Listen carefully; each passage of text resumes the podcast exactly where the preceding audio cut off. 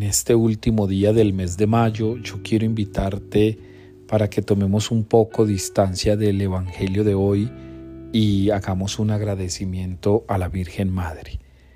Ella nos acompañó durante este tiempo. Ella intercedió por nosotros. Ella nos ayudó a reconocer en nuestras madres una gran manifestación del amor. Ella estuvo presente a través de cada una de las personas que estuvieron con nosotros en este mes.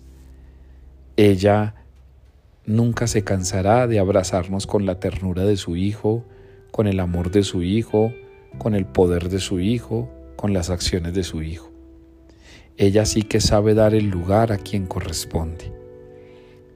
Yo te invito entonces para que oremos esta Ave María con profunda devoción, dando gracias a Dios por este mes, pidiéndole que el mes de junio que se acerca sea para que Jesucristo siga obrando en nosotros, que María, la gran compañera de camino, pueda entonces interceder por ti y por mí.